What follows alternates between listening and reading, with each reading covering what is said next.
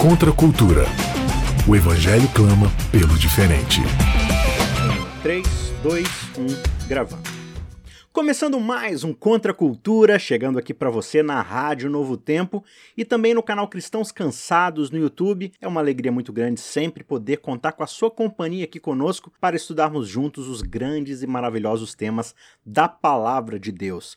Estamos em uma nova temporada, uma temporada falando sobre o descanso, sobre o significado perdido do sétimo dia. Então fica aí com a gente que hoje nós vamos falar sobre a queda da humanidade, a entrada do pecado no mundo, o engano, a tentação de Satanás sobre a humanidade e o que que isso tem a ver com o sétimo dia, com o sábado. Se você ainda não é inscrito no nosso canal, por favor, participe. Clique em se inscrever, clique em assinar as notificações aí para você não ficar de fora de nenhum dos vídeos que estão sendo lançados. Deixa seu like também nesse vídeo, muito importante para continuar fazendo com que esse conteúdo possa chegar a mais pessoas. Se você quer ter acesso ao texto deste programa, desse episódio para poder estudar, ler, grifar, passar para outras pessoas, compartilhar, pregar, ensinar você mesmo, o link do texto está aqui na descrição desse vídeo, se você está no YouTube. Se você está aí na rádio, você pode acessar o YouTube do Cristãos Cansados ou o site cristãoscansados.com.br. Vamos então para o nosso segundo episódio dessa série, O Paraíso Perdido. Então a gente está aqui nessa jornada tentando redescobrir, recapitular trazer de volta a nossa lembrança, a nossa memória, o significado perdido do sétimo dia. No episódio anterior, a gente já viu um pouco sobre essa questão dessas primeiras características que a gente já encontra na narrativa da criação a respeito de quem Deus é,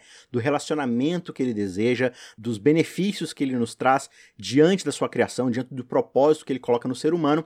E tudo isso a gente consegue enxergar já na ideia de ele santificar e separar o dia da comemoração, da finalização dessa criação, a partir desse sétimo dia que ele santifica que ele separa e que ele abençoa. E hoje a gente vai falar um pouco sobre uma voz dissonante que existe no meio da criação. Parece que apesar de que tudo é muito bom, existe uma voz dissonante aqui que não concorda com a forma de Deus enxergar e fazer as coisas. E é sobre isso que a gente vai discorrer ao longo desse episódio, tá certo? A questão aqui é que o sétimo dia, ele é estabelecido justamente em um momento em que tudo está bem no mundo. Deus acabou sua criação, ele finalizou a obra que tinha começado e ele diz que tudo é bom, tudo é perfeito e por isso ele descansa, ele encerra o seu trabalho. O sábado então possui esse paraíso finalizado de Deus como o seu quadro de referência. Parece não haver nenhum tipo de acorde desarmonioso aqui na sinfonia da criação. Parece não haver nenhum perigo que de fato ameace a paz. Contudo, essa impressão de tranquilidade não é o quadro completo da cena que é pintada aqui nos primeiros capítulos de Gênesis. Não é possível a gente compreender todo o significado do sétimo dia da criação sem nós conhecermos o outro lado dessa história.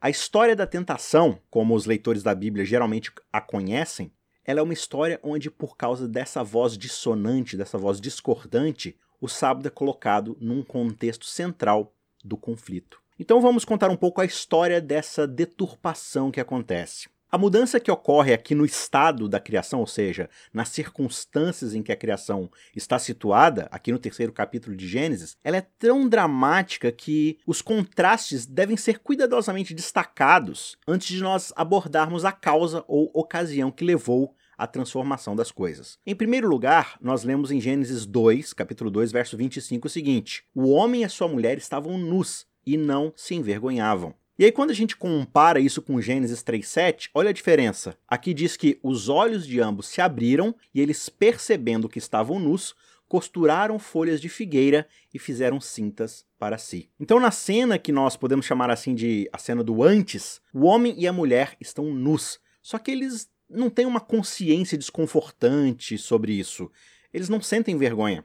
Já na cena que nós podemos designar como o depois, há uma explosão de consciência na humanidade. Aparece essa sensação de constrangimento, de vergonha e uma tentativa de cobrir a parte do corpo que agora os ofende, ofende a vista deles. Um outro ponto a ser contrastado aqui é que Deus viu tudo o que havia feito e eis que era muito bom. Isso está registrado lá no primeiro capítulo, no verso 31.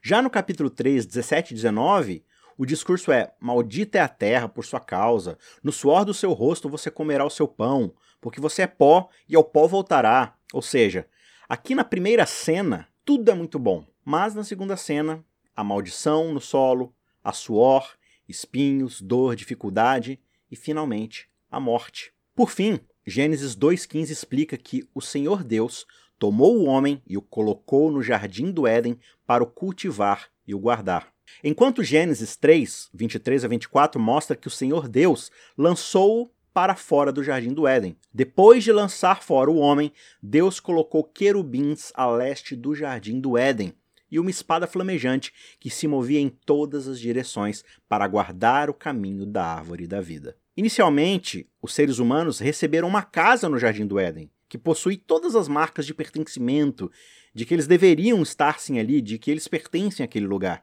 Só que após essa calamidade que ocorre, que a gente vai falar dela daqui a pouco, eles são expulsos do jardim do Éden e certas medidas são tomadas para evitar o seu regresso. Eles não têm mais permissão para acessar o jardim. Quando relembramos aqui as implicações a respeito do sétimo dia que vimos no episódio anterior, a cena do antes no jardim do Éden retrata uma relação entre o Criador e os seres humanos onde eles se encontram face a face, existe confiança, existe amor, existe apreciação mútua. Mas diante dessa noção de vulnerabilidade, nada evoca mais o horripilante senso de alienação que aparece na cena do depois do que Gênesis 3:8. Ao ouvirem a voz do Senhor, que andava no jardim quando soprava o vento suave da tarde, o homem e a sua mulher se esconderam da presença do Senhor Deus entre as árvores do jardim no eco de um ambiente onde existem poucas palavras humanas sendo pronunciadas, ouvimos a sentença de rompimento sendo pronunciada por nossos primeiros pais aqui no verso 10. Ouvi a tua voz no jardim, e porque estava nu, tive medo e me escondi. Essa história da queda causou uma impressão nos autores subsequentes da Bíblia. Na maior visão profética do Antigo Testamento, lá em Isaías 11, 6 a 9, a memória do paraíso que foi perdido é o ponto de referência fixo para o futuro estado das coisas para o qual o profeta está ansiando. Lá diz o seguinte: O lobo habitará com o cordeiro, o leopardo se deitará junto do cabrito, o bezerro, o leão novo e o novilho gordo andarão juntos, e um pequenino os guiará. A vaca e a ursa pastarão juntas, e as suas crias juntas se deitarão, e o leão comerá palha como o boi. A criança de peito brincará sobre a toca da cobra, e o já desmamado meterá a mão no ninho da serpente. Não se fará mal nem dano algum em todo o meu santo monte, porque a terra se encherá do conhecimento do Senhor, como as águas cobrem o mar. Então a gente percebe que o livro de Isaías ele vai retornar a este tema mais de uma vez em todo o seu livro, e ao enviá-lo para as futuras gerações, Isaías estabelece uma visão de um futuro prometido que vai ser trabalhado lá pelos autores do Novo Testamento, juntamente com o antes de Gênesis.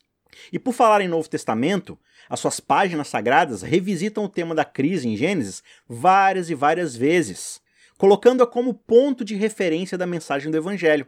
A história das tentações que Jesus sofreu parecem retomar os próprios passos de Adão e Eva. Assim como no primeiro livro da Bíblia, Jesus confronta um tentador que busca abalar a sua confiança em Deus. O contraste aqui entre as duas histórias é tão impressionante quanto a similaridade delas. Só que é na semelhança que nós encontramos a perspectiva correta do que está acontecendo. Jesus está atravessando um terreno familiar para os leitores da Bíblia. É o mesmo chão onde os primeiros seres humanos adotaram o ponto de vista da serpente sobre Deus. Com esses ecos da queda em Gênesis, o leitor poderá ganhar um grau maior de apreciação pela vitória de Jesus e o que ela significa dentro desse contexto. Também no Evangelho de João, quando Jesus se refere ao seu oponente invisível como o mentiroso e pai da mentira, ele está justamente apontando para esse engano que ocorre em Gênesis, chamando-o de a mentira, se referindo àquela mentira que estabelece justamente o padrão para todas as mentiras. A missão de Jesus na Terra é justamente desfazer essa mentira e reverter as suas consequências. Por essa razão, ele lança sua própria morte como um meio de corrigir o que foi arruinado no Jardim do Éden.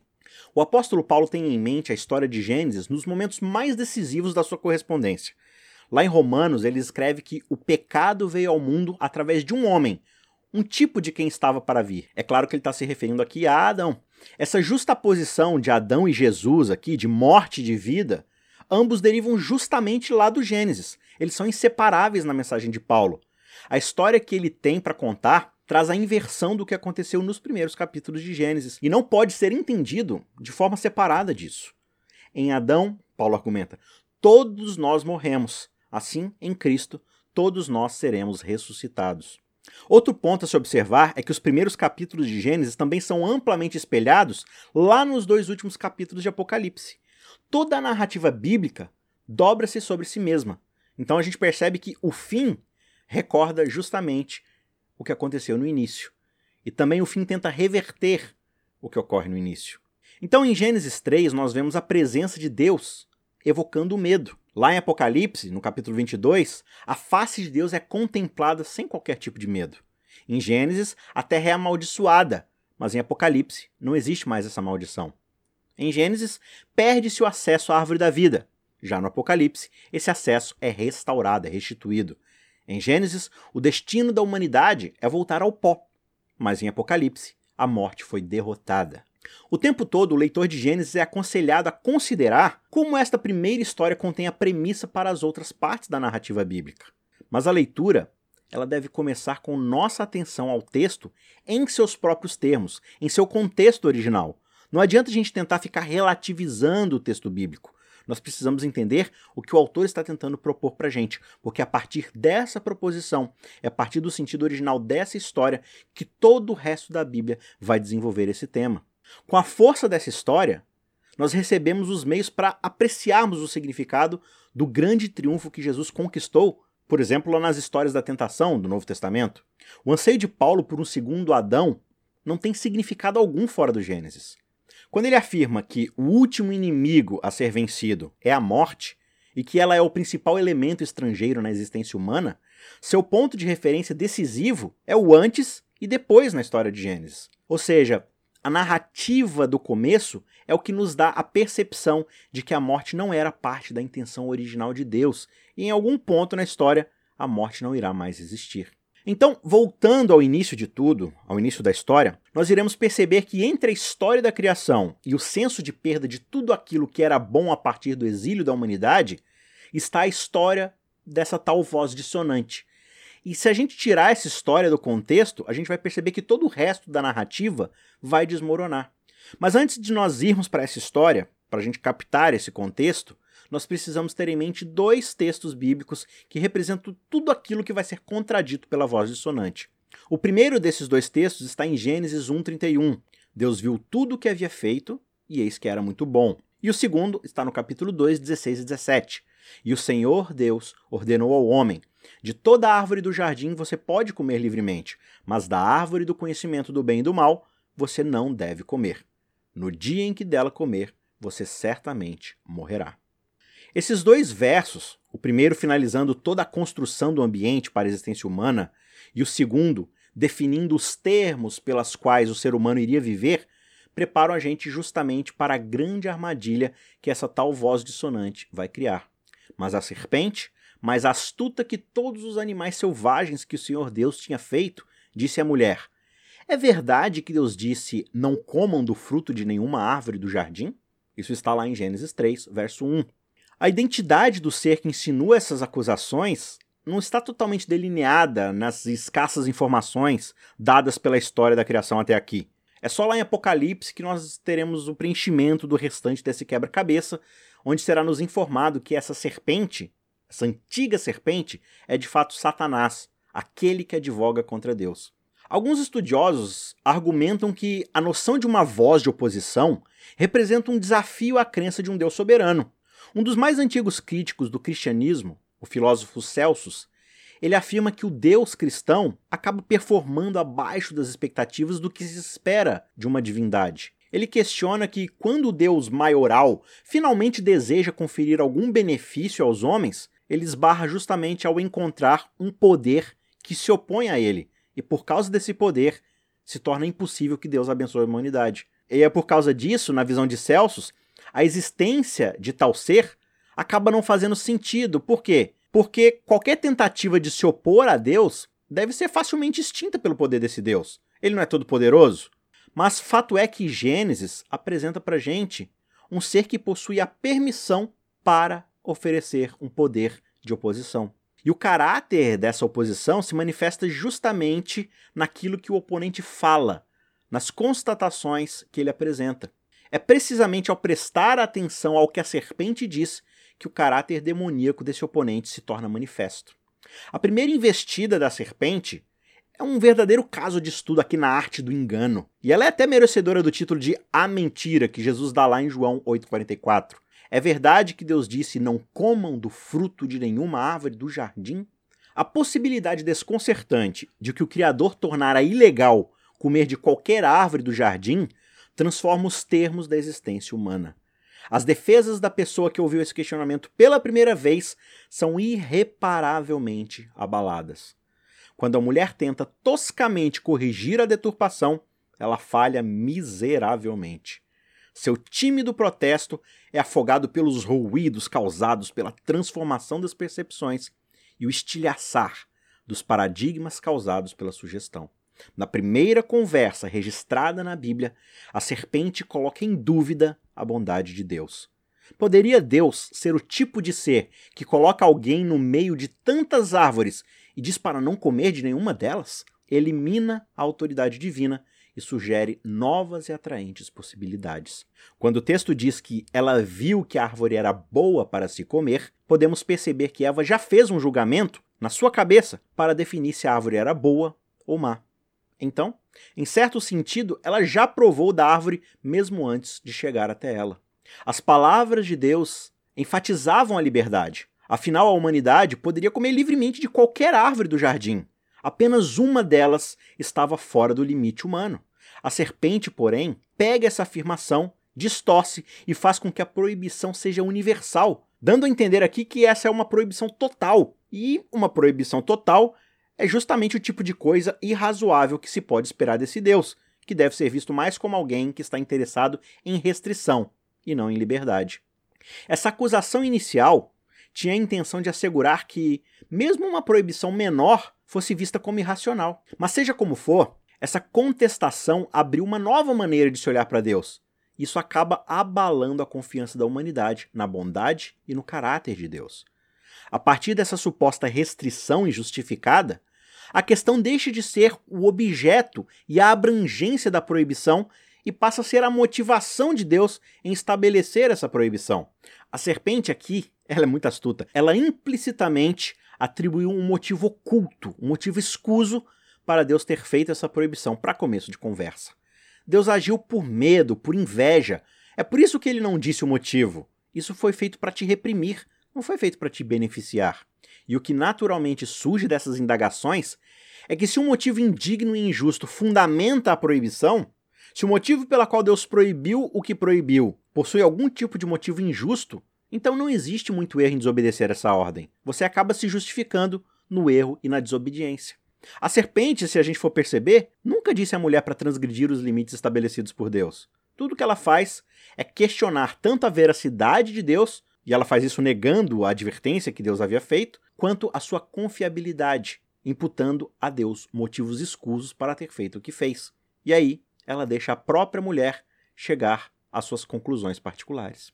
Dietrich Bonhoeffer pinta esse quadro da seguinte forma: ele vai escrever assim: Deus disse? Sim, ele disse. Mas por que ele disse isso? É assim que a conversa continua. Ele disse isso por inveja. Deus não é bom, ele é mau, ele quer te atormentar. Seja inteligente. Seja mais inteligente do que o seu Deus e tome o que ele reteve de você. Ele disse isso. Na verdade, você está certa, Eva. Mas ele mentiu. A palavra de Deus é uma mentira, porque você não vai morrer.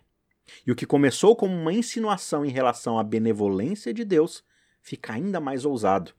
Ao final, a serpente lança um ataque direto e intransigente sobre a credibilidade de Deus. E o você deve morrer de Deus é colocado para competir contra a sedutora garantia que a serpente dá de que você não vai morrer se comer do fruto. É uma afirmação contra outra afirmação. É a verdade de Deus contra a verdade da serpente. Então, como saber qual dessas verdades é mentira? A narrativa aqui de Gênesis 3:6 nos conta qual foi a decisão de Eva. Vendo a mulher que a árvore era boa para se comer, agradável aos olhos e árvore desejável para dar entendimento, tomou do seu fruto e comeu, e deu também ao marido, e ele comeu. Nessas alturas do programa, você já deve estar se perguntando o que, que isso tudo tem a ver com o sábado do sétimo dia. E eu acho que chegou o momento aqui da gente falar sobre isso. Mas antes a gente precisa compreender, como resumo de tudo que a gente viu até agora, que os primeiros capítulos do Gênesis, eles colocam o muito bom de Deus e o não é bom da serpente no centro de toda a narrativa. Essa não é apenas uma história entre duas partes onde o Deus criador se relaciona em amor com as suas criaturas. Existe uma terceira parte trabalhando com a intenção justamente de quebrar esse relacionamento entre Deus e a família humana. Sendo assim, a consagração do sétimo dia não deve ser vista de uma forma isolada da realidade do conflito, que é central para todo o conjunto da narrativa, se ela for lida como um todo, dentro do seu contexto. O que a Bíblia diz é que Deus viu tudo o que havia sido feito por ele e eis que era muito bom. É isso que nós lemos na história da criação. E o que se segue a isso é justamente o sétimo dia, baseando-se na convicção de que o Criador é bom e que a bondade de Deus é refletida em cada faceta da ordem criada. Só que a voz da oposição contesta essa avaliação de Deus. Ela constrói com sucesso o seu caso para o ponto de vista do não é tão bom assim, para falar a verdade. E esse não é bom da serpente desconstrói o muito bom de Deus. Na verdade, o não é bom da serpente aborda justamente o que era originalmente, pelo julgamento de Deus, muito bom. A serpente ganhou a aceitação da sua opinião precisamente ao questionar que a realidade das coisas criadas não era assim tão bom para começo de conversa. A voz da oposição no jardim do Éden argumenta que falta a Deus exatamente aquelas virtudes que o sétimo dia afirmou que ele possui, aquelas virtudes que nós discutimos no episódio anterior. E aí, no contexto da polaridade entre o muito bom e o não é bom, o sétimo dia vai pertencer decisivamente ao ponto de vista do muito bom. Ele é parte integrante dele. Ou seja, ao abençoar e santificar o sétimo dia, Deus indica qual é a sua intenção para a criação. O que ele faz ao abençoar o sétimo dia é uma proclamação. Então, dado esse contexto, o sétimo dia sinaliza o compromisso da parte de Deus de que o seu ponto de vista sobre o muito bom é de fato muito bom. Uma vez que a decisão de comer da árvore foi realizada, o diálogo entre a mulher e a serpente evoluiu para um triálogo, uma conversa a três. Deus então se dirige à serpente dizendo: Porém, inimizade entre você e a mulher, entre a sua descendência e o descendente dela. Este lhe ferirá a cabeça e você lhe ferirá o calcanhar. Isso está lá em Gênesis 3,15. No meio de todo esse conflito que a gente está acompanhando, esse verso cria justamente a expectativa de que Deus irá intervir para desmentir o ponto de vista da serpente. E a centralidade dessa expectativa vai ser amplamente afirmada quando tivermos um vislumbre do Novo Testamento. Paulo, por exemplo, vai dizer lá em Romanos 16, 20: O Deus da paz, em breve, esmagará Satanás debaixo dos pés de vocês.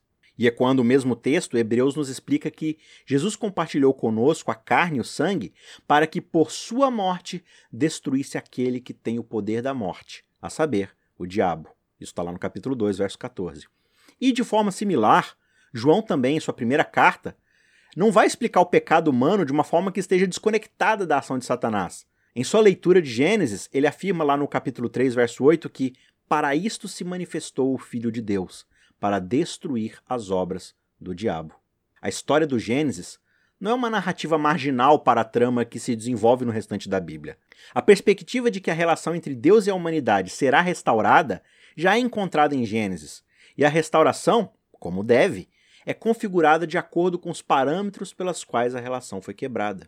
Ao lermos os primeiros capítulos de Gênesis, como um todo, perceberemos que o sétimo dia recebe sentido justamente em um contexto dentro do qual o caráter de Deus está sendo deturpado. A realidade do conflito torna o sétimo dia ainda mais significativo do que se ele for visto simplesmente no contexto de tranquilidade, da criação recém-finalizada, desconsiderando essa voz de oposição. Guardar o sétimo dia, como os crentes são instados a fazer em vários momentos da narrativa bíblica, é desde o início um compromisso teológico e ideológico. Ou seja, o sábado tem a ver com quem é Deus e com o seu ponto de vista de como a criação deve funcionar. Então, a coisa mais importante a ser mantida dentro do contexto do sábado é se a visão de Deus sobre o que é muito bom e com a qual ele investiu o sétimo dia pode ser sustentada e provada verdadeira. Infelizmente, esse drama triangular envolvendo Deus, a serpente e os seres humanos termina com os humanos tendo que partir da presença divina. Essa é a história do paraíso perdido. Mas essa jornada no exílio também começa com a garantia de que os viajantes não farão essa viagem sozinhos. Nós sabemos disso justamente porque o sétimo dia gravou a presença de Deus na realidade e no tempo da existência humana. A exclusão do jardim do Éden não significa a ausência de Deus dentro da realidade humana. O sétimo dia, embora não negue que os seres humanos voltarão ao pó, também mantém a esperança de que os seres humanos retornarão do pó. Desde o início, o sétimo dia oscila entre a memória e a esperança. É tanto um memorial quanto uma promessa.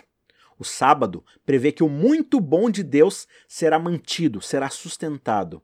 Tudo isso transforma a experiência do exílio humano em uma jornada de esperança.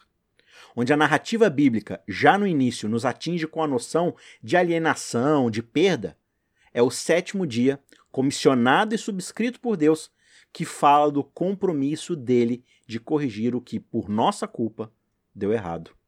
E ainda assim, por mais esperançosa que possa ser, a redenção humana não é toda a história.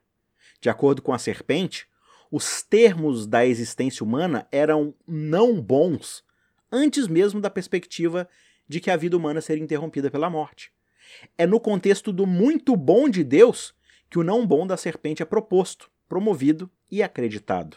Então, não foi depois que o ser humano passou a morrer, que as coisas ficaram ruins e desandaram, que ele falou que não é tão bom assim. Ele fala que as coisas não são boas no estado perfeito em que Deus estabeleceu sua criação. Então, como esse dilema pode ser resolvido? Admitindo que não é suficiente apenas voltar o relógio para uma condição de não morte, sem espinhos, sem dor, sem suor, quando é precisamente esta a condição da criação quando o não bom da serpente foi proclamado. A face do sétimo dia está voltada para a redenção futura. E a redenção, como o sétimo dia, trará uma revelação. A gente se encontra no próximo episódio para continuar essa história. Eu te espero lá. Que Deus te abençoe. Tchau, tchau. Ajude o Cristãos Cansados a continuar produzindo conteúdo cristão gratuito e de qualidade. Você pode fazer uma doação única usando o QR Code do PicPay ou pelo site apoia.se barra cristãos cansados, fazendo contribuições mensais de qualquer valor. Os links estão na descrição.